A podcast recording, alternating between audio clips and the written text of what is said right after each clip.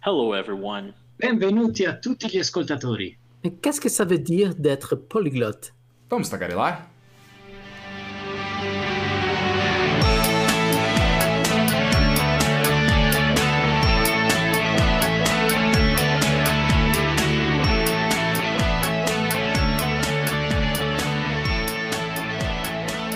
Eu sou Arthur Dias E eu sou João Cortial. e esse é o Tagarelas Podcast.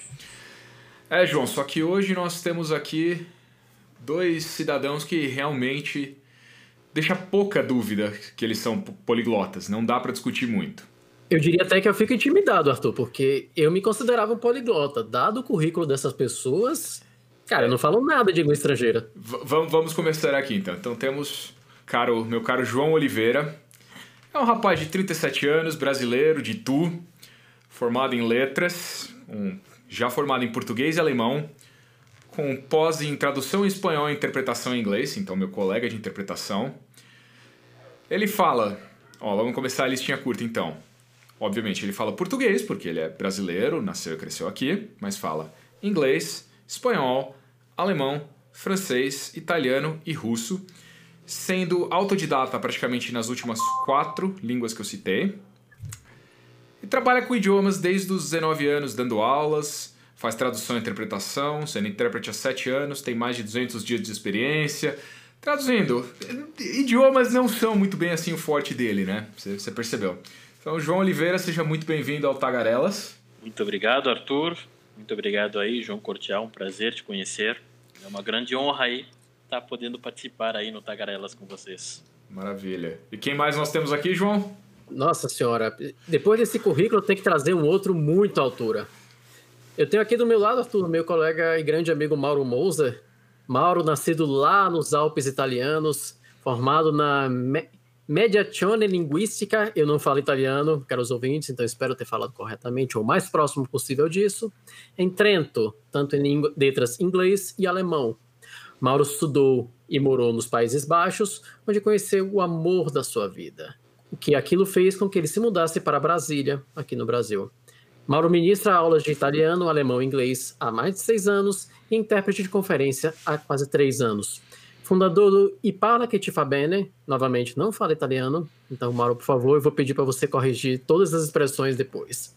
Uma associação que é um grupo de conversa e cultura italiana, além de sócio fundador da M-Mosa Interpretação e Tradução e Idiomas, que faz a ponte linguística e cultural entre o Brasil e outros países. Quais idiomas o Mauro fala? Italiano, obviamente, como nativo, alemão, inglês, espanhol e português, todos eles fluentes, além de francês intermediário, e agora começando como se não bastasse, holandês. Mauro, seja bem-vindo e perdoe pelo meu italiano terrível. Ok, introdução. Boa noite. Boa noite, João. E não, você já está falando, já está falando. Já, Então. João, você percebeu que você. João Cortial, você percebeu que você está em minoria aqui, né? Você está cercado por intérpretes hoje, os intérpretes estão dominando o podcast. Pois é, eu tô sentindo realmente uma minoria. Eu tenho uma dúvida, Arthur. Talvez eu tenha escolhido a minha carreira errada. Pode ser, pode ser que talvez Ainda dá você. tempo? Oh, sempre dá tempo. Ó, mais um colega aí para tradução de francês. O João morou na França, né? Então, Também. de Bacana. repente, temos mais um intérprete É. e tradutor de francês aí vindo, vindo a Cara, caminho. Dado esse mundaréu que- de línguas que esse pessoal fala, eu não me considero mais poliglota, sendo muito sincero. É, eu sou fica aqui, difícil. eu sou aqui um grande amador. Mas Mauro e João, bem-vindos ao Tagarela Podcast. Pra nós, novamente, é um prazer ter vocês. Pergunta que nós sempre fazemos a todos os nossos convidados. Quando vocês se descobriram tagarela? Olha, para mim é uma questão de, de comunicação. Eu gostei da definição que vocês deram de, de tagarela. Eu adoro a comunicação. Isso foi desde cedo. Sempre, sempre gostei. Tudo começou de criança entre os vários dialetos, entre as várias falas do meu estado. Itália tem muita variedade linguística. E eu sempre gostei de entender as outras pessoas e sempre de me colocar no lugar das outras pessoas. Mesmo quando eu não entendia, eu não conhecia aquela palavra, se tinha duas palavras para dizer uma mesma coisa, eu tentei sempre usar a palavra que a outra pessoa conhecia. Isso foi sempre instintivo desde os meus quatro anos, os cinco. E depois nasceu o amor pelos outros idiomas, até chegar, é claro, a, a sucessão que vocês conhecem bem, é o Toastmasters. E aí você supera, não é só mais idiomas, é, é gestos, é volume, é entonação, é tudo que te permite comunicar com outra pessoa. Não é só o idioma. E para mim é tudo que tem a ver com som, é barulhinho de passarinho, é imitar sons, é imitar sotaques, é imitar dialetos, é imitar idiomas, e é muito imitar. Eu diria, eu, eu imitando, me boto no lugar do outro e por isso também adoro a comunicação. E você, João Oliveira, sua vez, quando você se descobriu um tagarela? Olha, eu estava refletindo a respeito dessa pergunta agora aqui. É, eu, sou um, eu sou um amante de uma boa conversa. Aquela conversa da qual, quando a pessoa sai dessa conversa, ela sente que algo foi agregado. Ela aprendeu alguma coisa. Eu lembro que quando eu era adolescente, eu tive alguns professores na escola que eles conseguiam transmitir o conhecimento deles de uma tal maneira que a aula que durava 50 minutos parecia que tinha durado 5. Tipo, tocava o sinal, ué, acabou a aula? Como assim? Como que ele conseguiu fazer isso? Né? E eu ficava admirado de ver esse tipo de coisa. Eu ainda não tinha pretensão de ser um professor de idiomas, eu não sabia o que eu queria ser, mas eu queria alguma coisa que, por exemplo, esse professor tinha que era essa capacidade de transmitir um conhecimento de tal maneira que todo mundo ao redor é esquecido. Assim, você só está ali naquela, dentro daquela narração dele. Que eu acho que isso tem a ver um pouco com com, com a ideia do Tagarelas, né, de a gente poder se comunicar, de transmitir alguma coisa de uma maneira, vamos dizer assim, extremamente convincente, né? Essa coisa de você saber expressar as ideias de uma maneira tão clara. E eu usei isso como uma inspiração para mim nas minhas aulas, especialmente porque a minha mais longa carreira é a de professor, né, desde 2002. E às vezes eu recebi alguns feedbacks muito interessantes nesse sentido, de as pessoas me disserem: Nossa, João, aquela tua aula ali, assim, a aula durou duas horas, mas parece que durou dez minutos. Como que você conseguiu fazer isso? Então eu acho que isso anda de mãos dadas aí com essa ideia de ser um tagarela, né? Você conseguir expressar ideias, de se comunicar.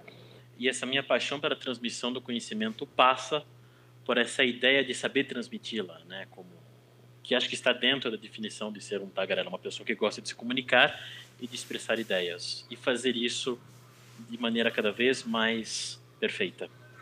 Então, você não só se descobriu um tagarela, você tinha uma meta do tipo de tagarela que você queria ser. Pelo que você está falando, você chegou nessa meta ou está caminhando em direção a ela. Muito bom. Sim, é uma espécie de arte, né? Se a gente pensar bem. Né? Você conseguir cativar as pessoas dessa maneira, né? Vezes, através de uma simples explicação, não precisa nem ser um idioma, né? Pode ser uma coisa exata, pode ser matemática, pode ser química. Para mim é um talento. Legal. Né? E é claro que Você também não deixa de ser uma cara. técnica. Desculpe, te cortei. Não, imagina. Você tem toda a razão no que fala, e realmente é o que nos une aqui: o, o gosto por falar e o gosto por se comunicar. Vocês se consideram realmente um poliglotas? E aqui eu queria fazer um parênteses. Arthur, nosso mago de, da linguística, eu imagino que você já trouxe para esse episódio na mão qual é a definição de poliglota, até para a gente saber perguntar Sim. bem para os nossos convidados. Poliglota é a pessoa que fala diversas línguas.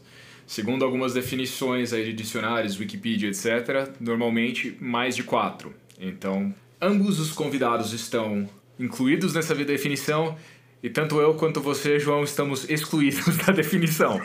Peraí, eu tô fazendo minhas contas aqui, é, tá? É, vamos lá. Podemos contar o português? Claro. Ok. No seu caso, português, inglês... E espanhol. Beleza, é, três. Meu caso, português, inglês, francês... Português de Portugal conta? Não. Conta. Ah, você, conta. Você, conta, você conta, João? Eu conto. o que você sabe realmente expressar bem no português e Portugal é um diferencial. Isso é verdade, isso é verdade, porque a gente sabe o quanto a gente sofre em evento de interpretação que surge um palestrante de Portugal ou da Madeira ou qualquer coisa do gênero, o quanto a gente é. apanha. Eu falo porque eu vivi em Portugal, estudei em Portugal, tenho contato com pessoas da África que é um português muito mais puxado com o português lusitano. Realmente, em muitos momentos, parece que é uma outra língua. Uhum. Mas então eu sou poliglota, posso contar. Yes. Tá bom. Vou estourar aqui o champanhe. Mauro, você, você concorda aí? Você dá o seu voto também a favor de contar o português de Portugal como idioma à parte? Olha, eu diria que você, você, você é candidato, João. Não, fa- falando sério, eu, eu aprovo sim. Por quê? Porque na Itália tem um monte de dialetos, falas diferentes. E, e no caso, com a minha família, eu falo dialeto, não falo italiano. É diferente. Mas realmente não dá para contar. Assim, no meu cérebro dá, assim. Tipo, aprendi muita coisa, me ajudou a, a desenvolver os meus conhecimentos. Mas ninguém numa palestra nacional vai falar no meu dialeto, ou seja, ninguém mesmo. E agora, alguém vai falar com sotaque de Portugal, com português de Portugal? Sim. Então, para mim vale. Para mim tá valendo. Tá aprovado. Ok, eu sei que depois desse episódio eu vou me matricular para as aulas de italiano contigo, Mauro. Não tenha dúvidas quanto a isso. Mas Obrigado. vocês, realmente, vocês, vocês, João e Mauro, consideram-se poliglotas de fato? E outra pergunta: todas as línguas que vocês falaram, vocês são realmente fluentes nelas, têm facilidade total nelas, ou tem uma diferença entre uma e outra no domínio de cada uma? Olha, eu acredito que sempre, sempre tem diferença. Depois o, o João Oliveira vai falar ainda, ainda melhor sobre isso. Sempre tem diferença, inclusive muda a identidade das pessoas falando em cada idioma. Em um você se sente mais seguro, em um você é mais familiar, em outro você é mais profissional. No meu caso, posso dar alguns exemplos, né? Estamos aqui para isso. Por exemplo, em inglês eu sou eu sou muito formal, ou seja, não ficar comentando coisas do, do apartamento, da, da vida, de, de sair à noite. Sim, já tive algumas experiências, mas, mas em inglês estou muito acostumado no estilo de conferências, falo dessa forma. Quando falo italiano, eu falo palavrão. Quando falo italiano, desculpa, quando falo meu dialeto, no caso. Quando falo italiano, também sou controlado e tento falar com um sotaque mais do centro-norte da Itália, mais, mais neutro. Em espanhol, sempre, sempre puxei mais para o palavrão. Em português, eu não uso um palavrão sequer, né? Talvez eu vou falar agora. Mas é também porque eu aprendi, aprendi português com a minha esposa. Então, tem muito a ver com quem você aprende, ao meu ver. E o nível, o nível varia. O nível varia muito. Eu botei o francês na lista que vocês me pediram, mas o meu francês é intermediário. O João sabe bem porque é o meu professor. Ou talvez um pouco menos que o intermediário, ele vai falar.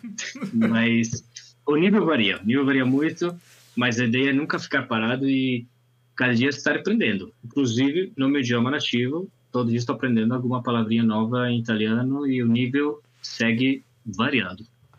Legal. E você, João, você concorda aí com, com o Mauro? E aliás, pode aproveitar para entregar ele, falar se o nível de francês dele é abaixo do que ele tá fazendo propaganda aí. Esse é o momento agora da, da Corta vingança. aí, corta aí. Dá para cortar? Não. Não, o nível de francês é muito bom do, do Mauro. Né? É, a gente está utilizando um livro que é do nível básico, mas ele está acima já do nível do livro. Né? Mas eu gosto, às vezes, de fazer as correções mais formais, aquelas coisas que ele já viu, mas talvez ele tenha esquecido. Né? A gente está numa fase de, de correção, mas ele tem uma pronúncia muito boa e se expressa também muito bem em francês. Parabéns, Mauro. Aí, colocando aí minha avaliação do francês do Mauro. Merci beaucoup, merci beaucoup. De rien, de rien, mon ami. Bom, vocês me perguntaram se, se eu me considero um poliglota. Baseado nessa definição que vocês deram, né, de colocar quatro idiomas, eu diria que sim. Né, eu me considero um poliglota, né, eu tenho português nativo. E como disse o Mauro, existe sim uma diferença no, no nível de conhecimento desses idiomas. né. Eu não tenho um nível de conhecimento igual para os idiomas que, que eu falo né? Eu sou nativo de português, português brasileiro, né? Diga-se de passagem, eu entendo português de Portugal, mas eu não falo, né? Mas a sequência seria assim: português, inglês, espanhol, alemão, francês, italiano russo.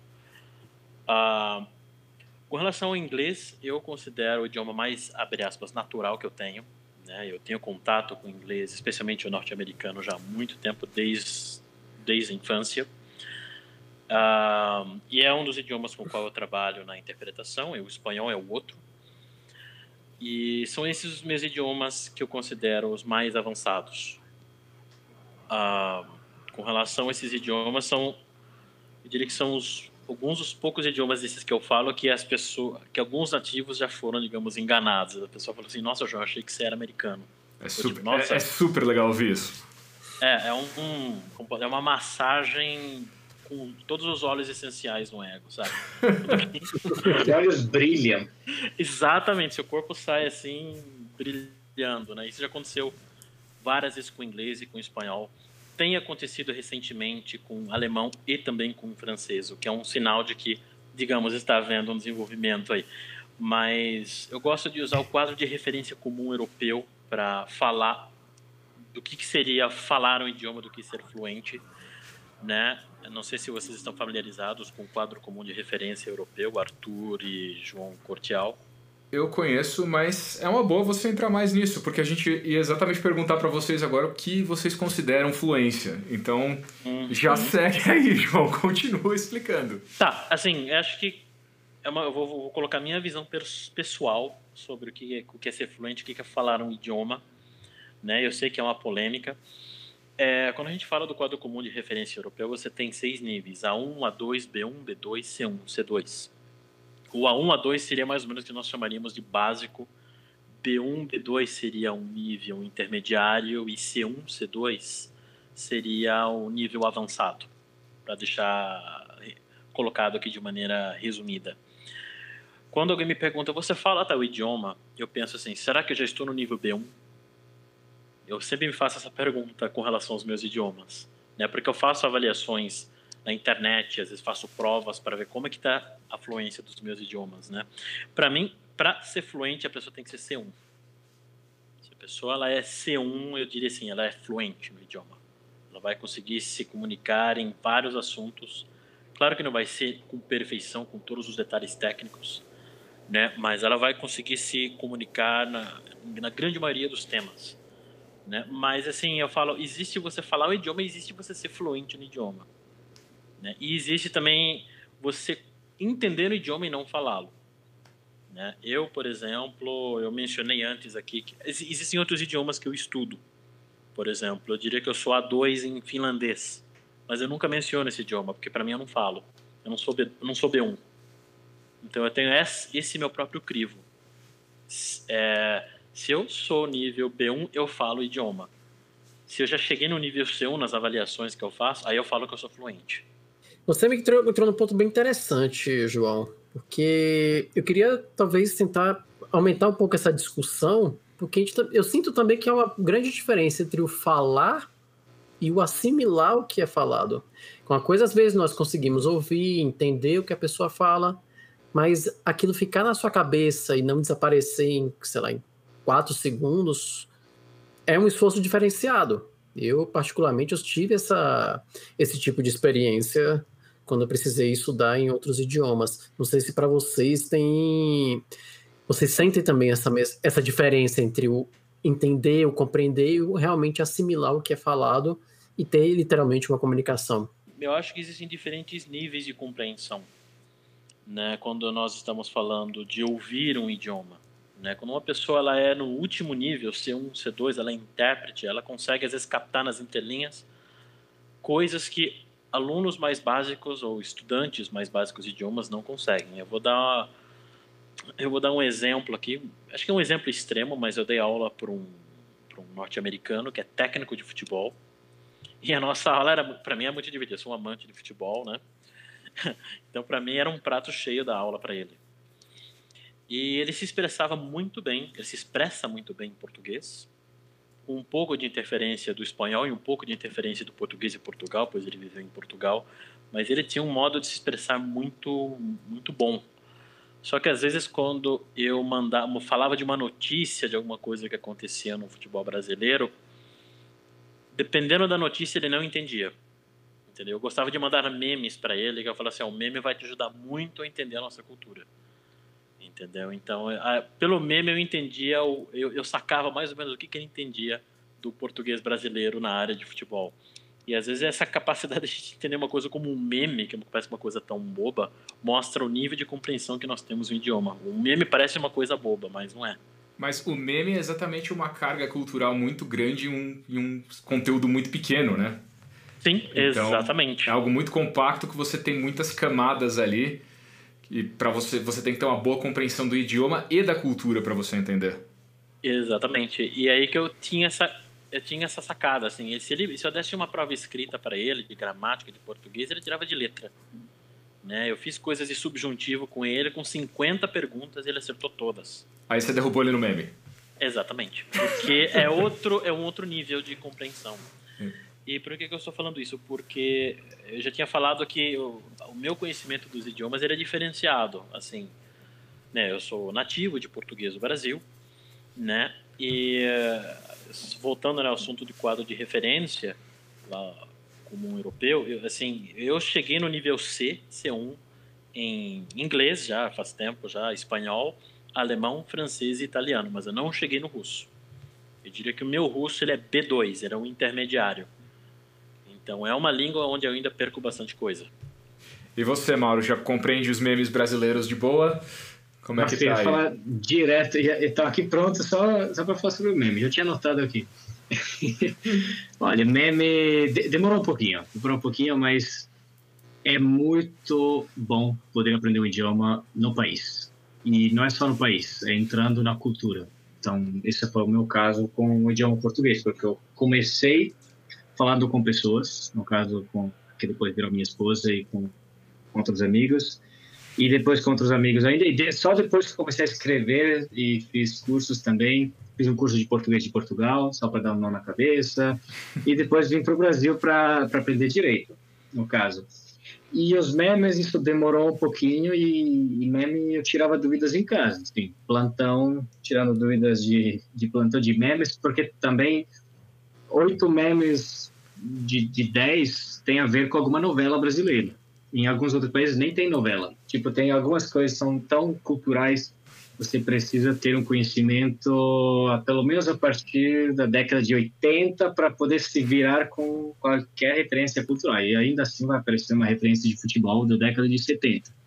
Num trabalho, por exemplo, um trabalho com idioma português. Mas vivendo aqui, estudando diariamente e sempre perguntando, olha só, porque tem pessoas que vão te falar ah, não, mas não vou perguntar. Minha, meu inglês aqui, meu inglês é ruim, não sei o quê. Pergunte, fale, fale que. Mas como que chama mesmo? Fala treinador de futebol? Ah, fala técnico. Mas eu não falo que é técnico. E como fala em italiano? Fala vice. Como fala? Ah, fala, fala assistente. Aprendi recentemente, não sabia falar assistente. Eu já tinha ouvido muitas vezes. Mas aí que está a diferença entre ouvir e saber falar que o vice, na minha cabeça, do técnico, no caso, é o assistente. Agora, na Itália vai ser sempre vice. Como, sei lá, CEO. Em quatro idiomas se fala CEO. Se fala em todos, em italiano se fala CEO. Geralmente em italiano fala AD, AD, porque é administrador delegado ao pé da letra. E aí você acha que CEO já está valendo em qualquer lugar, mas na Itália vai ficar meio esquisito. Precisa ter um conhecimento específico e quando você aprende vários idiomas, eu acho que é muito importante conseguir diferenciar em canais. Cada um tem a sua própria estratégia. A minha, geralmente, tem a ver com a imitação e com o sotaque. Ou seja, em cada idioma eu tento, eu tenho sempre o meu, meu modelo que eu fico imitando. O meu sotaque padrão, o meu amigo, amiga, personagem famoso, o que seja, para cada idioma eu tento imitar e falar que nem aquela pessoa. Interessante, muito interessante isso. Só que agora ficou a dúvida: quem foi o personagem brasileiro que você se espelhou para imitar o perfil? É, um cara que fazia sempre o, o avaliador é João. João Corte. Ah, não, não, esse era baiano. Não. Confundi, eu tentei, tentei lembrar quem que era. Mas, como português, inicialmente foi o sotaque brasileiro, aquele famoso neutro da minha esposa, mas eu me afastei muito e virei.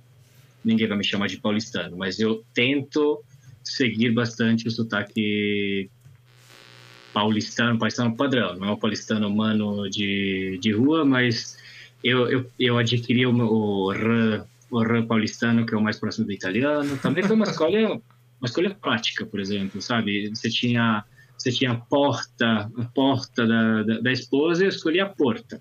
Uh, escolhi, a, escolhi a porta, desculpa, agora eu tô, dando. Mas foi, foi uma escolha, por exemplo. Então, segui, segui bastante. E vou falar aqui, tá gravado. É, um dos sotaques que eu também tentei imitar por causa da profissão foi do Renato Geraldes. Ah, muito bem. Grande Renato Geraldes. Vamos todos mandar um abraço então pro Renato Geraldes. Que, que vai, ficar, aí, vai, ficar de, vai ficar devendo um jabá pro Tagarelas agora por causa disso. Culpe o Mauro, foi ele que trouxe seu nome aqui, citou seu nome em vão, então você se vira depois com ele. Ainda no, no ponto que você trouxe, João, da questão da assimilação, o seu xará, João Oliveira e o Mauro pensaram do lado de aprendizado de idiomas. Eu já pensei pelo lado do intérprete técnico, de pensar que é, o Mauro e o meu colega João Oliveira devem ter visto também já isso, o que a gente chama na interpretação de modelo de esforços, que basicamente o nosso cérebro tem uma quantidade do que ele consegue processar de informações. Então, quanto maior o esforço você está fazendo para compreender o básico do idioma, mais difícil vai ser de você conseguir de fato assimilar alguma coisa e de fato conseguir ir além nas entrelinhas, concordam? Concordo. Eu diria também que para quem vem, principalmente para quem vem para o Brasil, que é um país tão múltiplo em regionalismos, em sotaques, também tem essa dificuldade. Imagino que o Mauro passou por isso, literalmente escolher, ok, qual desses sotaques eu vou escolher. Porque a Bahia você vai ter uma, uma linguagem muito específica. Aqui em São Paulo, mesmo que as pessoas falem que não tem sotaque, existem, são vários. No Rio de Janeiro você vai ter também um sotaque muito característico, então qual deles eu vou me aproximar mais? Imagino que para quem vem de fora, por mais que estude, que seja, tenha facilidade de estudar língua estrangeira, ele vai ter aquele momento de dizer, tá, por onde eu vou? Você teve esse momento de ter que de falar, tive, meu, tive, meu Deus, tive, por onde eu começo? Eu, eu, disse, né? Minha esposa tem um sotaque, sotaque brasileiro com algumas palavrinhas, uma outra goiana e de vez em quando mineira, mas mas aí o, o, o, meu sogro também tem um sotaque bastante, bastante goiano, mas toda a família é mais goiana com sotaque, eu sempre, sempre ouvi. Mas todos os meus alunos em Brasília, quase todos eram mineiros. Então, a minha, eu me aproximei ao português mais com esses três sotaques inicialmente. Depois cheguei a todos os outros, comecei a pegar aquele, aquele do sul, que é aquela fala meio alemã, meio, enfim, do meu estado. Tipo, é, é pegar uma pessoa de Trento, que nem, que nem eu, dos Alpes, e, e botar para falar português, exatamente o sotaque do sul, do sul do, do Brasil, por exemplo. Mas eu já, já apanhei, já apanhei com sotaques do Nordeste, quando do Nordeste, de, de, de pensar, não sei não, tá parecendo, sabe, aí parecia de, de estar no nível mais baixo, sabe, no A2, que o João estava comentando, no, no nível B1, porque, porque é uma expressão curta, mas aí, aí que eu sugiro observar as coisas e não só se focar no som das palavras, os gestos, os olhares. Aquele olhar é um olhar de alguém que fez uma piada? Será que foi uma frase irônica? Será que eu, eu geralmente sempre fui muito bom nisso, não sempre dá certo, posso tentar, mas o que, que acontece? Algumas vezes já me aconteceu de pessoas me falarem umas duas, três frases e eu falar, é, né? Sorrindo também. e, geralmente dá certo. Geralmente dá certo. Então, aqui não. Faça isso que dá certo. A não ser que alguém contou, sei lá, né, uma coisa ruim sobre você. Aí vai ficar tipo, o cara não entendeu, né? Às vezes acontece também. Mas é bom se virar com situações. Acho que todo mundo que já tentou falar algum idioma estrangeiro já passou por algum momento de é, né, na vida. Ou pelo menos fingir que realmente, ah, eu falo, sim, claro. A pessoa fala, você não entendeu porcaria nenhuma, mas nada que as aparências não resolvam. A, a, a boa e velha cara de conteúdo, né? Correto. Sabe que eu tive uma vivência muito tá... interessante, desculpem cortar vocês aí. Olha que coisa engraçada. Eu sou nativo do Brasil, 37 anos morando aqui. E eu estive numa padaria esse ano, não lembro em que mês que foi. Eu não consegui entender o cara que me atendeu. eu tinha vergonha de falar é né porque era o meu pedido, entendeu? Ele falou, eu pedi o salgado, ele me retrucava com uma pergunta. Eu acho que eu pedi para ele repetir três vezes a pergunta.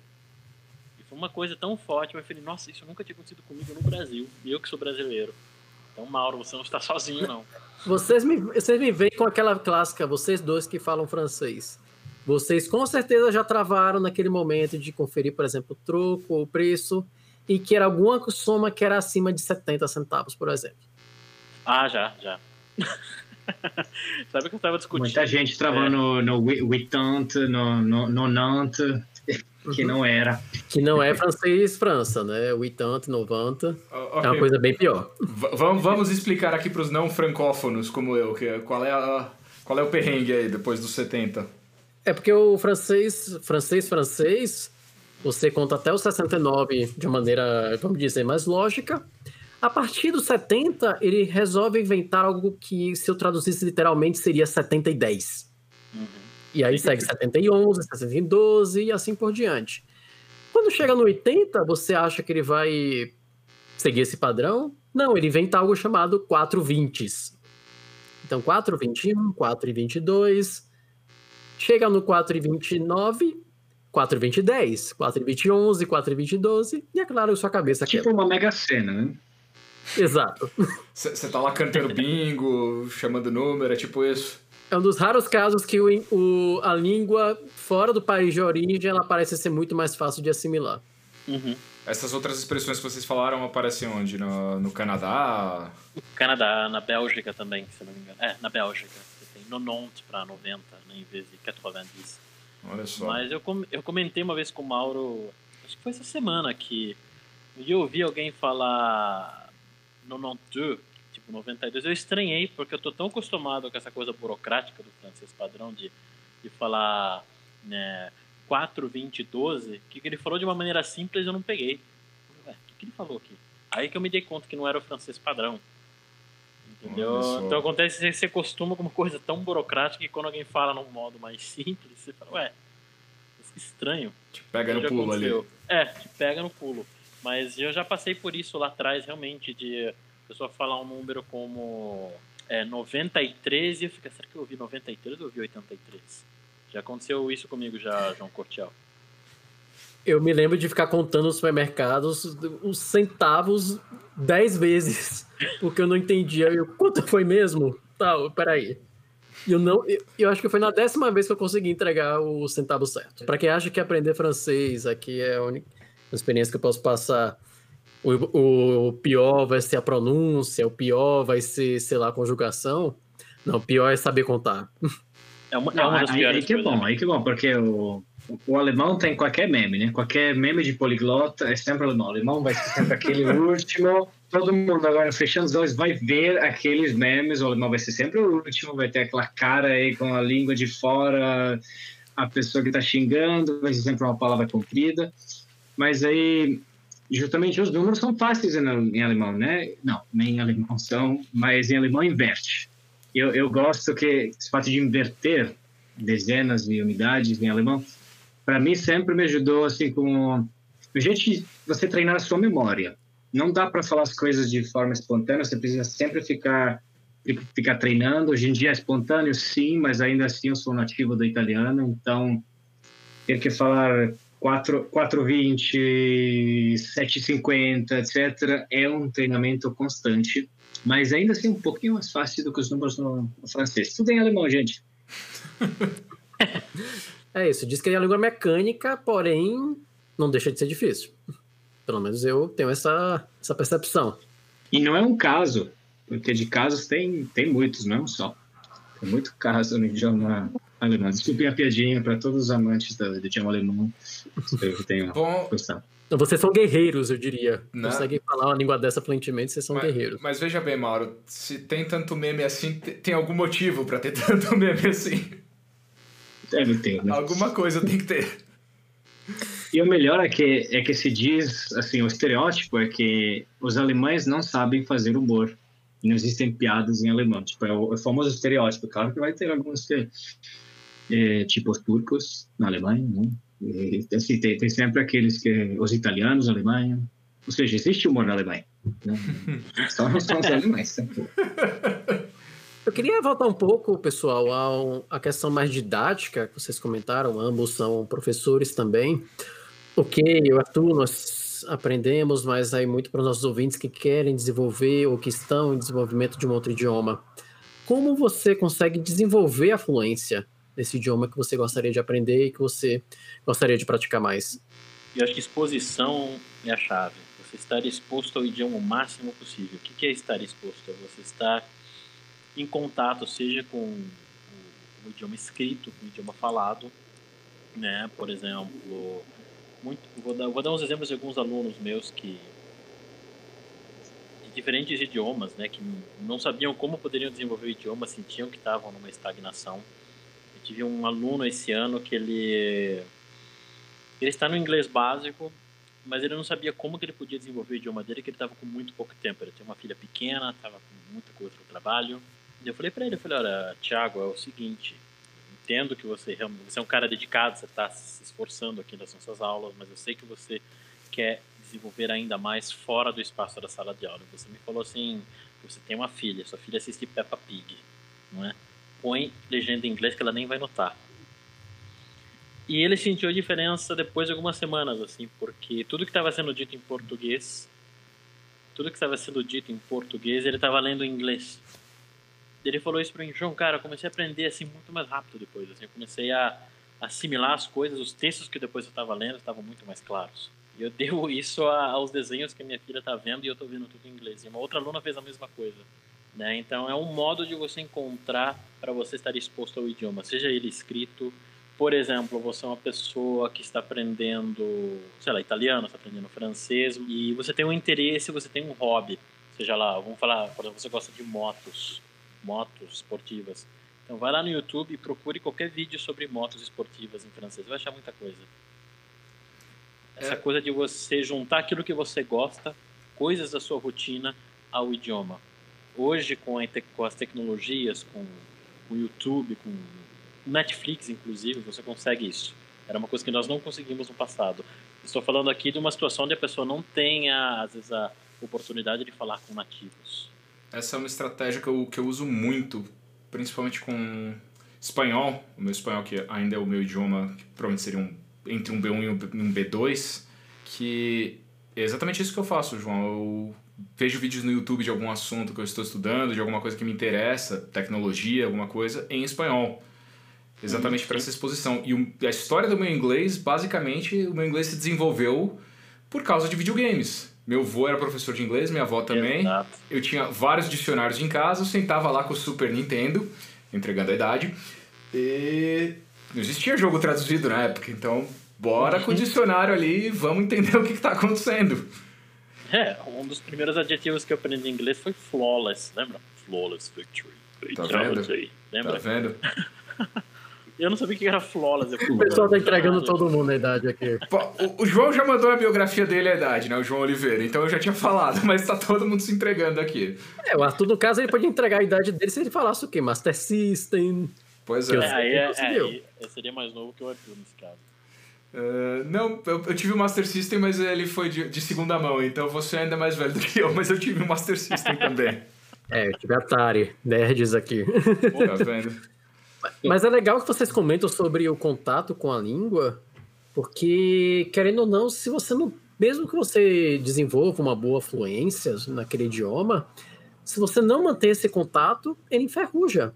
Vocês não sentem isso também? Ok, vocês trabalham com idiomas constantemente, mas uhum. se você não consegue manter algum tipo de contato com aquele idioma específico, ele começa a enferrujar, não começa a vir tão, tão naturalmente as ideias, não consegue vir tão naturalmente a compreensão. Você tem razão. E eu, eu gosto de usar uma metáfora. Até hoje eu não lembro quem me deu essa metáfora, mas eu acho ela genial. Que é assim, você tem uma mesa e você coloca uma tartaruguinha em cima da mesa. Beleza.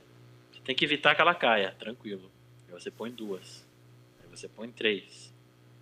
A partir de seis ou sete, você já não consegue evitar que uma delas caia da mesa. Porque é, é uma metáfora de como você administra muitas coisas. Entendeu? Então, assim, eu adoraria... Mas cuidado aí, que a, que a tartaruga tem cascadura, então ela vai se salvar, vai pegar ela e vai pôr ela de volta, né? Será um te morder, né? Mas isso leva para a próxima pergunta que eu ia, queria fazer, Mauro. Talvez você possa ajudar a gente e dizer quais são as estratégias então para manter tantos idiomas, porque Vamos lá, você falou, você tem o italiano nativo, alemão, inglês, espanhol, português, francês, estudando holandês. Como você mantém, aproveitando a metáfora do João Oliveira, como você mantém todas as tartarugas aí em cima da mesa? Ou como resgata elas se ela cair no chão? De põe uma rede Isso, no chão. Eu resgato elas com... Olha, eu boto uma luva, porque vai, vai, vai que ela morde, porque de repente tem a frustração, né? sabe? Aquela mordida da, da tartaruga depois que passa um tempo, principalmente com o alemão. Todos que já estudaram alemão vão, vão dizer isso. Passaram ó, sete meses. Ah, deixa eu voltar no alemão. Aí a gente faz, a gente faz uma pergunta e você fica Nossa, vamos esperar. É, 20, 24, 4, 4, eu tenho 8, 20 anos. Isso, 28. Ah, tá. A pessoa já não, nem consegue falar 28. Ou seja, o alemão é aquele que vai te dar aquela frustração quando você volta. Mas é aquele que vai te dar satisfação uma vez que você realmente domina. Ou seja, muito tarde. Precisa manter, o Arthur disse, precisa manter. Como manter? Olha, uma das minhas estratégias é escutar música.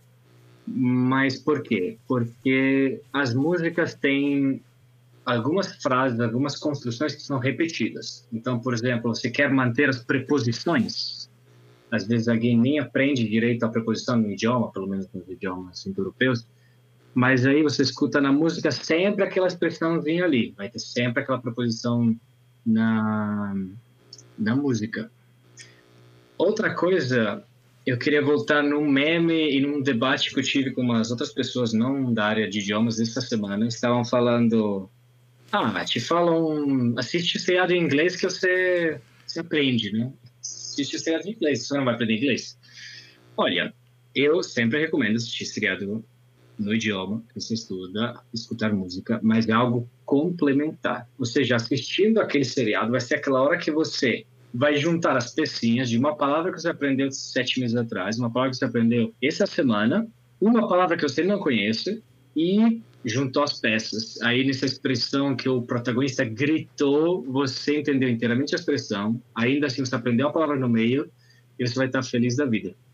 Mas se for simplesmente assistir seriados, adulto, porque criança aprende, você, você bota ali vai ficar frustrado. Inclusive, assistir, eu já tentei botar Naruto, Naruto em japonês e fiquei frustrado, eu pensei, ah, mas vou aprender, né? E não, é, não é bem assim, precisa de alguma coisa, mas é complementar. Então, concordo plenamente com o João, ter contato, ter exposição, ter amigos. Hoje em dia é só combinar com alguém numa rede social para conversar, sei lá, 20 minutos por dia. E, claro, se a pessoa for simpática, senão você tenta com o seguinte, o seguinte ainda. E aí depois você cria, por exemplo, uma permuta, como o João me ensinou. Uma, um tandem, como a gente gosta de falar na Itália ou na Alemanha. Ou seja, você cria um combinado que você fica falando com essa pessoa, ele ele te ensina alemão, você ensina português, ou vice-versa. Eu fiz isso muitas vezes. Os meus primeiros tandems, como a gente chama, chamava na Itália, foram em Trento, aí cada mês eu falava um idioma. Depois na Holanda era parecido, em Brasília também era parecido, e aqui em São Paulo, aí estou abrindo para mais dicas. Aqui em São Paulo, eu sempre fui em, em encontros para falar alemão, por exemplo, aquele chamado Stammtisch, e tem vários Stammtisch. Você se encontra e as pessoas entram, até ficam na calçada, falam português, entram no restaurante e falam alemão. Ou hoje te ligo italiano, por exemplo, comecei a criar com o meu il parla che ti fa bene, que o João Cortial queria pronunciar. Il, com uma língua aí que fica batendo. Eu, falei, eu não falo italiano, meu caro. Mas já me matriculei, já sou primeiro o seu aluno para aprender italiano.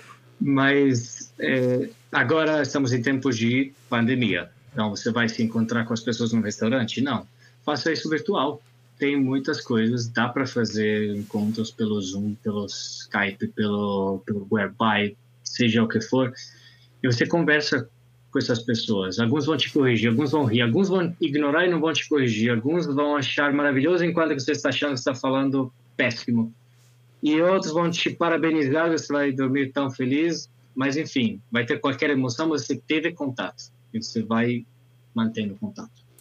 Se me permitem jogar também mais uma dica, pelo menos uma estratégia que para mim funciona, eu participei muito também de grupos de conversação. Eu já vi esse, esse tandem, essa troca. Inclusive uma pessoa que era uma, uma russa e outra uma polonesa. E é claro, eu estava do lado, não entendi absolutamente nada do que cada uma falava. Mas eu, uma coisa que eu usei muito foi clubes de conversação Somente aqui em São Paulo você tem Clube Poliglota, que eu sei que ele tem espalhado no Brasil. Então, por exemplo, na Bahia, eu sei que tem o Clube Poliglota de Salvador, do meu grande amigo Rodrigo Verne, está agora devendo um jabá pra gente. E você, nesses clubes, você consegue, você vai, tem cada grupo e aqueles grupos vão falar um determinado idioma. Então, por exemplo, eu queria, tinha um grupo lá que falava mais inglês, Aí de repente eu queria sair para falar no grupo em francês. Tinha um grupo também em português, que era muito mais estrangeiros que gostariam de falar.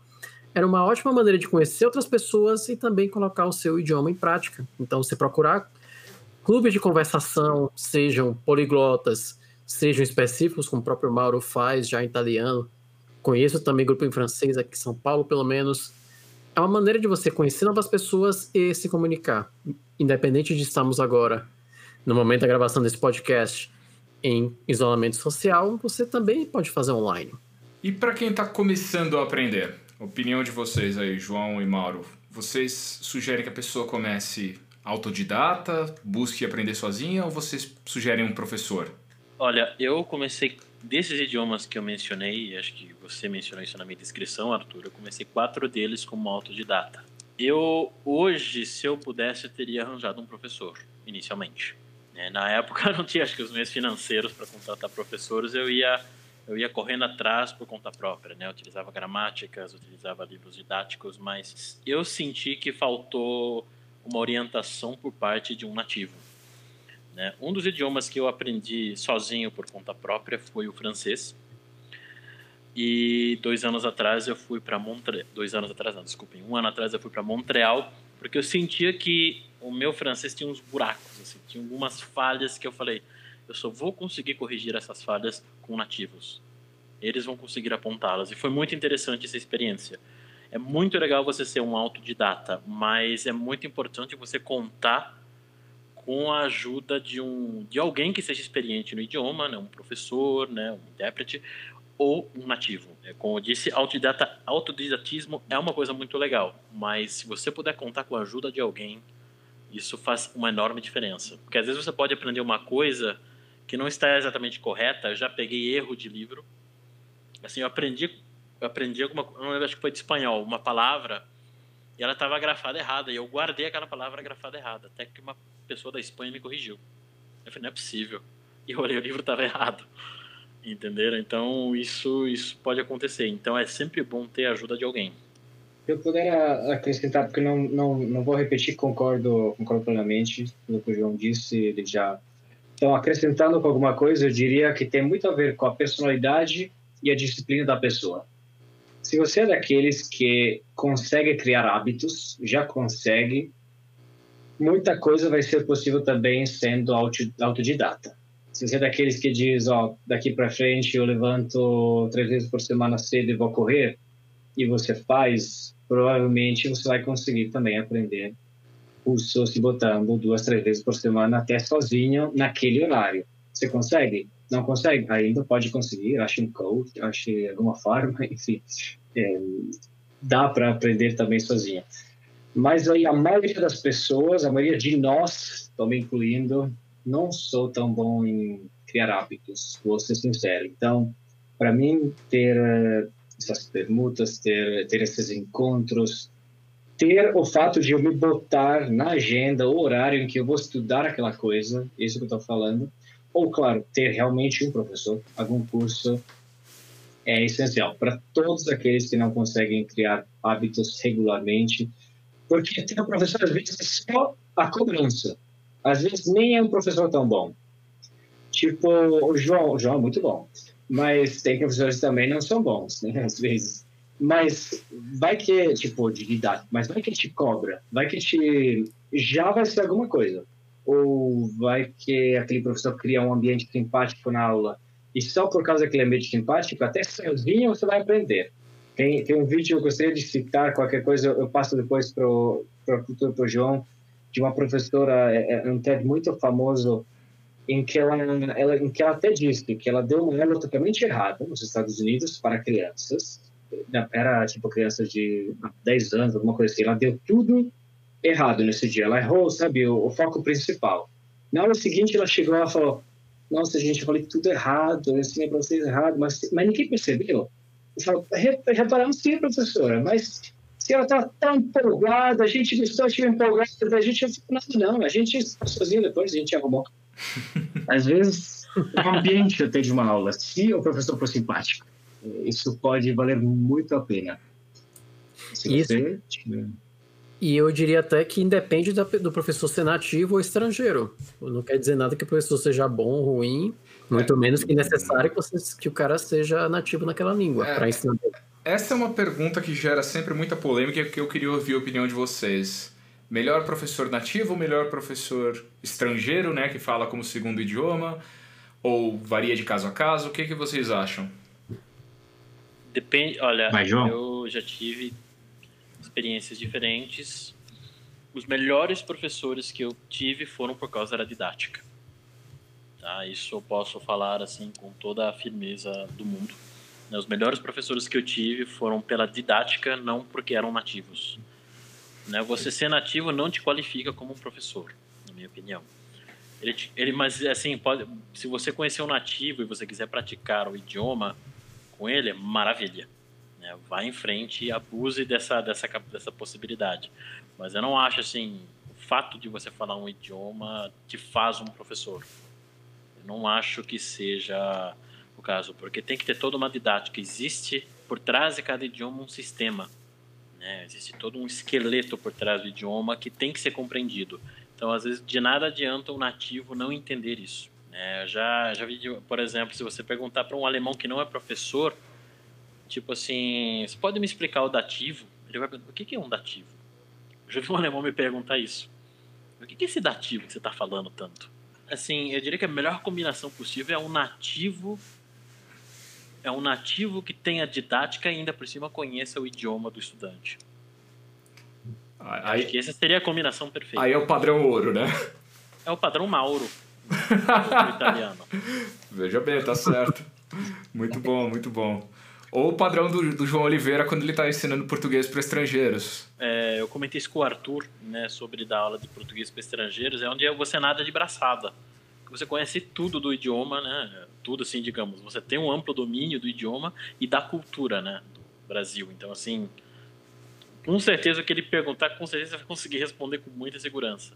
É uma sensação muito boa que como eu não sou nativo dos outros idiomas, eu não tenho isso, entendeu? Então é um prazer muito grande ensinar português para estrangeiros. E você falou em bons pontos, especialmente didático, eu também sinto muito isso, João. Eu gosto de trazer outro exemplo. Nós conhecemos tantos colegas nossos, brasileiros nativos, como eu, como Arthur, como João Oliveira, que você vai olhar, a gramática dele não é boa. Ele comete muitos erros, ele tem muitas falhas. Então, não necessariamente essa pessoa vai conseguir ensinar bem a mesma coisa vai acontecer em outros países. Então, o fato da pessoa ser realmente uma estrangeira não é que ela vai ser o melhor professor do mundo. E o inverso também vale. O fato dela ser estrangeira não ser nativo naquela língua, que quem quer dizer que ele não seria um bom professor naquela língua? Eu, por exemplo, teria uma aula de inglês com Arthur Dias fácil, fácil. Para mim, é um dos caras que melhor fala inglês que eu conheço. Agradeço o elogio, embora não ache que eu seja um, um, bom exemplo de professor, mais por questões didáticas do que pelo, pelo do idioma. Agradeço o elogio. Mas eu, eu concordo com vocês. Eu tive poucos professores nativos de inglês, mas todos os professores que me marcaram foram exatamente por isso, pela didática, por saber explicar, por saber como explicar. E entra a questão do que o João Oliveira falou, de conhecer também o idioma do aluno, sendo nativo ou sendo, do, é, sendo professor do mesmo idioma do aluno, muitas vezes isso traz o fato de que o professor vai entender quais são as dificuldades que vem, né? Porque, por exemplo, brasileiros têm dificuldades muito particulares quando aprendem inglês, com certas questões de pronúncio, certas questões de como os pronomes são usados de forma diferente. Tem erros que são típicos dependendo de qual é o seu idioma de partida quando você está aprendendo. E se o professor entende isso também, ele consegue já prever onde esses erros vão ocorrer. Concorda? Sim, sim, já aconteceu. Assim, por exemplo, por eu ser brasileiro, por exemplo, por eu conhecer o idioma nativo do aluno, eu consegui prever onde ele errar. Assim, de tipo, eu, ele vai conversar comigo, ele vai errar aquela palavra, tenho certeza. E era aquela. Aí eu já deixava pronto na lousa, falou, olha, você ia errar isso aqui. Agora deixa eu te explicar por quê. Você é alemão e você pensa assim, assim, assado. Entendeu? É tem um, eu lembro de um exemplo do alemão que eu achei muito interessante, assim, porque por eu ser brasileiro e conhecer o idioma do cara, eu consegui dar o, digamos, dar a chave para ele. Que assim, era um alemão que ele tinha problema de distinguir morei de morava, comprei de comprava, assim por diante. Né? Mesmo que eu falasse assim, olha, um é uma coisa assim única, o outro é uma coisa repetitiva, ele não pegava. Só que tem duas palavrinhas no alemão que, que diferenciam isso. Assim, do tipo assim, quando eu cheguei, quando eu chegava. É a palavra quando, né? Se é uma coisa repetitiva, você usa wenn. Ok? Wenn ich angekommen bin. Quando eu, quando eu chegava. E se você fala que aconteceu só uma vez, fala assim, als. Als ich angekommen bin. Quer dizer, quando eu cheguei. Aí eu sempre falava assim, olha, aqui é wenn, aqui é als. Na hora o cara nunca mais errou. Então, assim, esse é um exemplo que eu dou para vocês, assim, de tipo, eu conheço, eu conheço o idioma do aluno. Então aqui eu consigo ajudá-lo. Porque senão ele ia ficar nesse embrólio não sei por quanto tempo. Né? Então, é só para exemplificar para vocês. Você me lembra muito outro erro que é muito comum, e aí o professor que conhece aí o idioma do, do aluno dele, falsos cognatos.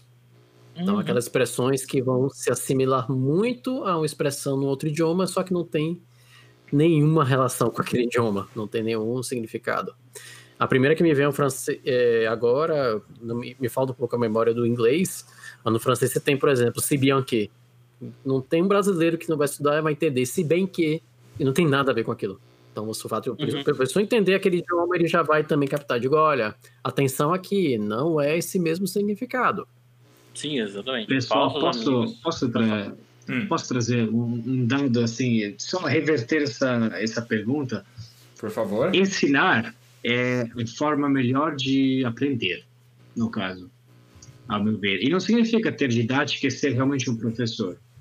Mas de, deixa eu falar por quê. Eu, pego aqui um estudo. Cheguei contando, eu estudei, pessoal. Vim, vim com, fiz lição de casa. Rapaz. E se diz que lendo você aprende os, 50, os 5%, sabe, ao longo, longo prazo. Lendo você aprende 5%.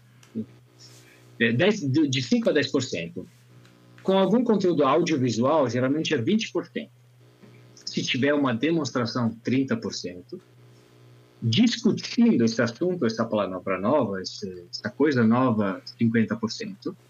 Praticando e pondo na prática, geralmente é aquele, sabe, o último nível, põe na prática, você vai aprender 75%, mas é claro, se você quiser aprender mesmo, você precisa ensinar.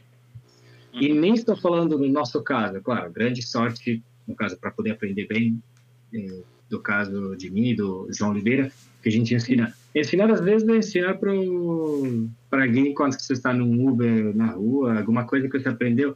Ou alguém que te pergunta, ou um filho, eu sou o mais novo da turma, mas enfim, quem tiver filhos, o filho que te pergunta alguma coisa e, e geralmente tem aqueles pais, ah, não sei não, isso é coisa da escola. Não, reflita, espere um segundo e você explica. Explicando, eita, eu não sabia disso. Aí você vai entender. É aquela hora que você vai entender a coisa perfeitamente. Não vai nunca mais esquecer, porque você ensinou. Eu acho isso extremamente importante. Você sabe ensinar isso para tua avó, você entendeu. É o conceito do. É o Richard Feynman, o físico, que falava isso, né? Que quando você consegue ensinar um conceito para uma criança ou para sua vozinha, é porque você realmente dominou esse conceito. Se você ainda não chegou nesse nível, você ainda não dominou. Tem alguma coisa faltando aí, tem uma pecinha faltando no caminho. E uma outra coisa que eu, uma dica que eu gosto de dar para os meus alunos, para todos que aprendem idiomas, não tenham medo de errar, jamais. Porque eu já, assim, eu aprendendo idiomas, né, eu já falei cada, cada absurdo, assim. E, mas assim, eu arriscava, entendeu? E a vantagem de você errar, mesmo que seja uma extremamente crassa, é que você nunca mais erra depois. Eu vou dar um exemplo. Olha, olha só, é engraçado que para quase todos os Eu erro muito, eu erro muito também. É, e para cada idioma, assim, eu tenho existe um certo par de palavras que me pegam. É, é muito estranho, assim, do tipo assim, eu tenho que olhar várias vezes a palavra para não errar. Né? E eu tenho problema em português com culatra e alcatra. Eu já falei filé de culatra, por exemplo. Eu não conheço esse filé não, viu? Só... Não, por favor. Em, em todos os meus anos de churrasco, nunca vi um filé de culatra, é. não. Então, no português, essa é uma palavra que me pega às vezes. Já falei assim, tipo, tiro saiu pela alcatra. Eu ia te perguntar, já saiu um tiro pela alcatra também? Alcatra e cozinhou um filé de culatra. E, mas, assim, por que, que eu falo isso? Porque é, eu tinha um par, eu chamava de par maldito, eu chamo de par maldito, isso assim, aquele par de palavras que te, que te pegam. No francês, era o par raposa tubarão. Só que um dia eu parei de errar porque eu errei onde eu não devia ter errado. É, tubarão em francês é requin e raposa é renard. Um dia eu fui numa loja de souvenirs na cidade de Lyon Eu peguei uma raposinha de pelúcia e perguntei pro cara, quanto custa esse tubarão? O cara olhou bravo em cima. Ele falou assim, ce n'est pas requin, c'est un renard. Assim, nunca mais errei, entendeu? Então assim, às vezes o erro é crasso de maneira que você nunca mais erra, entendeu? Ou seja, você aprende até pelo trauma. Pelo trauma, né? Pela verdadeira pagação de mico. É, eu- se funciona, Ah, e, e os- e todos os brasileiros que, que, que em Roma, viajando para a Itália, chegam para o garçom e, e, e pedem um, um pênis, um pênis ao molho, né? É, é direto, é direto. hum, Tipo, o garçom de Roma já está acostumado e está pronto a, dar, a fazer alguma cara, Até- dar até- alguma risada. Você já coloca até quase que um carimbo, né? Brasileiro. Pronto. tem, tem, tem carimbo de origem ali. E é assim, Ai. o, trauma, o trauma ensina, viu? Eu lembro de um aluno nosso que ele. é muito engraçado, tô até rindo já. Ele foi dar um jantar para uns americanos aqui no Brasil, a família veio, né? Ele quis ser bastante solícito com ele, fez um jantar bacana. Aí no final do jantar ele fez uma cesta de doces e chegou para americana e perguntou: Would you like some candles? Aí o americano olhou para ele: "Eh, wh- Why would I want candles? I don't get it. Candles, ele mostrou, né? Os dois. Não, candies, né? Ele falou, João, eu nunca mais errei. É, Né? Candles, velas, né? Então, por que eu vou querer velas candies, depois do é. jantar, né? tá vendo? Pagação de mico também é cultura. Exatamente. Eu sou. E rende ótimas histórias pra você contar depois. Exatamente. Cara, rende, viu? Rende muita história. É uma delícia. É uma delícia pagar mico, viu? Não na hora, mas depois. Eu, eu tenho uma amiga que foi estudar espanhol na Argentina. E indo nas baladas, né? Aproveitando a vida noturna. Contou depois pra mim que ela ia nas baladas, ficava com alguém e falava pros caras: Te quiero. Que em espanhol tem um significado muito mais forte do que te quero no português, né? Te quiero é eu te amo.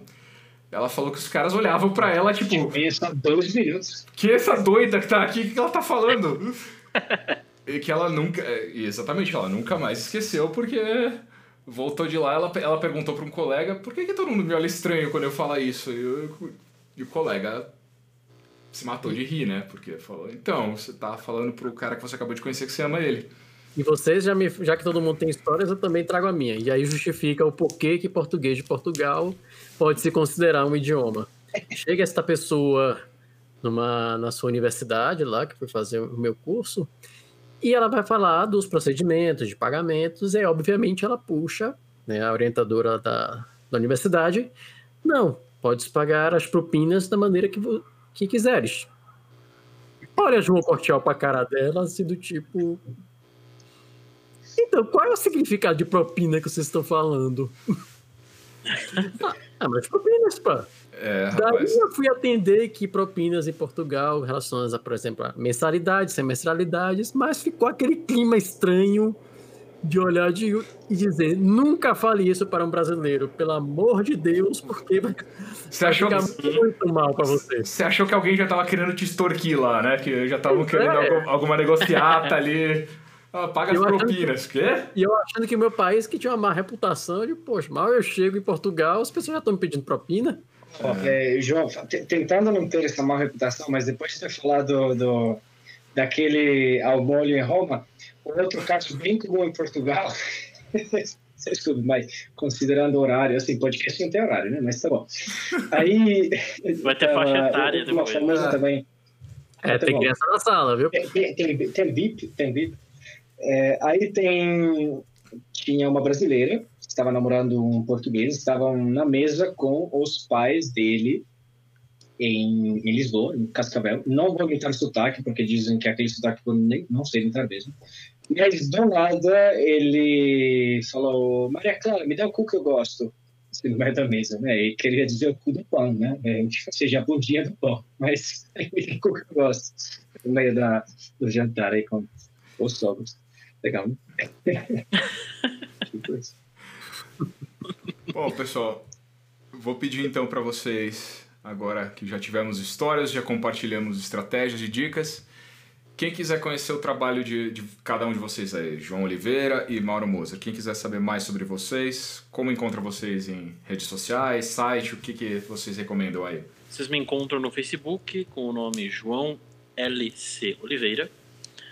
E eu estou no Instagram também, né, com é J underline Itu, cidade onde eu nasci, underline Oliver, que é de Oliveira. E para quem te procurar, você dá aulas de? Dou aulas de é, português para estrangeiros, inglês, alemão, espanhol, francês, italiano e estou dando aula também de russo básico. Olha só, além de tradutor e intérprete. Isso, além de tradutor, Maravilha. intérprete e trocadilheiro aí nas horas vagas. É, o João é o trocadilheiro profissional. Ele, ele tem fama até no meio da interpretação já, ele é conhecido. Todo mundo sabe ter. Intérprete, intérprete é pouco nerd de linguística, então a gente tem as competições de tradução de trocadilho nos grupos de Facebook e o João é o, um dos ganhadores disparados aí. Então, aí eu que você de fora tem que perguntar: é positivo ou negativo? Cara, como traduzir trocadilho é um negócio muito difícil, pelo menos para mim, ter essa reputação é algo excelente, porque o João é, é rápido no gatilho. É, uma das piores Mauro, coisas você... que tem é realmente sair piada no meio do evento e você conseguir traduzi-la. Isso é, é, é, um desafio. uma medalha de ouro. É. Mauro Moser, como nossos ouvintes podem conhecer um pouco mais sobre o seu trabalho? Com certeza. Ainda estou bem longe do, do, nível do João, mas estou caminhando nessa direção, trocadilhos. Hoje, hoje tentei nesse, nesse podcast também. Agora, para quem quiser me achar, pode procurar no Instagram, no M. Moser Interprete, ou também no Facebook, pelo mesmo nome. Ou, além disso, tem uma página separada especificamente para italiano, para encontros antes e no futuro presenciais de italiano, atualmente virtuais pelo Zoom de italiano, e a página se chama Il, vou pronunciar primeiro em italiano, Il Parla Che Ti Fa Bene, ou eh, lembrando que é Il com, com letra L, Il Parla Che Ti Fa Bene, escrito C-H-E, mas também procurando pela minha página vai dar para me achar, ou seja, M. Moser Interprete. Perfeito. E para quem quiser participar desse grupo, tem que já falar italiano super bem, tem que ser avançado, tem, pode ser iniciante, pode entrar um perdido lá que quer ouvir um pouco e conhecer. Como é que funciona? Pode ser um João Cortel que não tem nenhuma fluência, mas ainda assim se arrisca. Um Arthur Dias que está considerando a ideia. Olha, dá para começar com certeza pelo grupo de WhatsApp, que é só entrar em contato comigo, também pela página Instagram, como a gente estava falando. Aí eu adiciono e no grupo de WhatsApp não tem nenhuma obrigação de, de falar, de falar bem, de falar muito, é só de falar em italiano, mas se pode utilizar também tradutores, dicionários, amigos, parentes para poder escrever bem italiano. Agora, quanto aos encontros, também deixamos sempre livre. O presencial, que foi sempre no Laje 795 da, da Rua Pamplona, em São Paulo, sempre foi totalmente livre, evento livre. Online também é 100% livre. A única coisa que se demanda é que se fale em italiano. Agora, se a frase tiver uma posição errada, se a pessoa não conseguir falar tudo 100% em italiano, tranquilo, mas como que já está entrando umas pessoas não só do Brasil, mas claro, pessoas das Américas devido ao fuso, como que é geralmente às quartas da noite, é claro que por ter pessoas que não vão falar, por exemplo, português, o italiano vai precisar ser a língua franca, só isso, mas desde que esteja iniciante e consiga falar um pouquinho, já está ótimo. E pode participar com certeza. Aquela história que o João Oliveira falou, né? Vai lá sem medo de errar, que na pior das hipóteses você aprende nem que seja no trauma. Isso mesmo. Vai aprender. Vai aprender e o pessoal é muito receptivo. Maravilha. Meus caros, um prazer enorme contar com vocês aqui. Para nós é uma alegria compartilhar tantas histórias engraçadas, tantos ensinamentos. Inclusive, inspira tanto a mim como a Arthur a querer ir cada vez mais, aprender novos idiomas. Contamos com vocês em, em próximos episódios do Tagarelas Podcast. Novamente, muito obrigado mesmo por terem vindo. Muito obrigado, de verdade. Muito obrigado, Arthur, João Cortial. Foi um prazer aqui poder participar com vocês. Espero poder participar em outros eventos do Tagarelas, tá? E um prazer de novo aí estar com você, Mauro. Foi uma conversa muito legal. Quero agradecer a todos vocês e muito boa sorte. Esse podcast tá bem legal. Obrigado, valeu!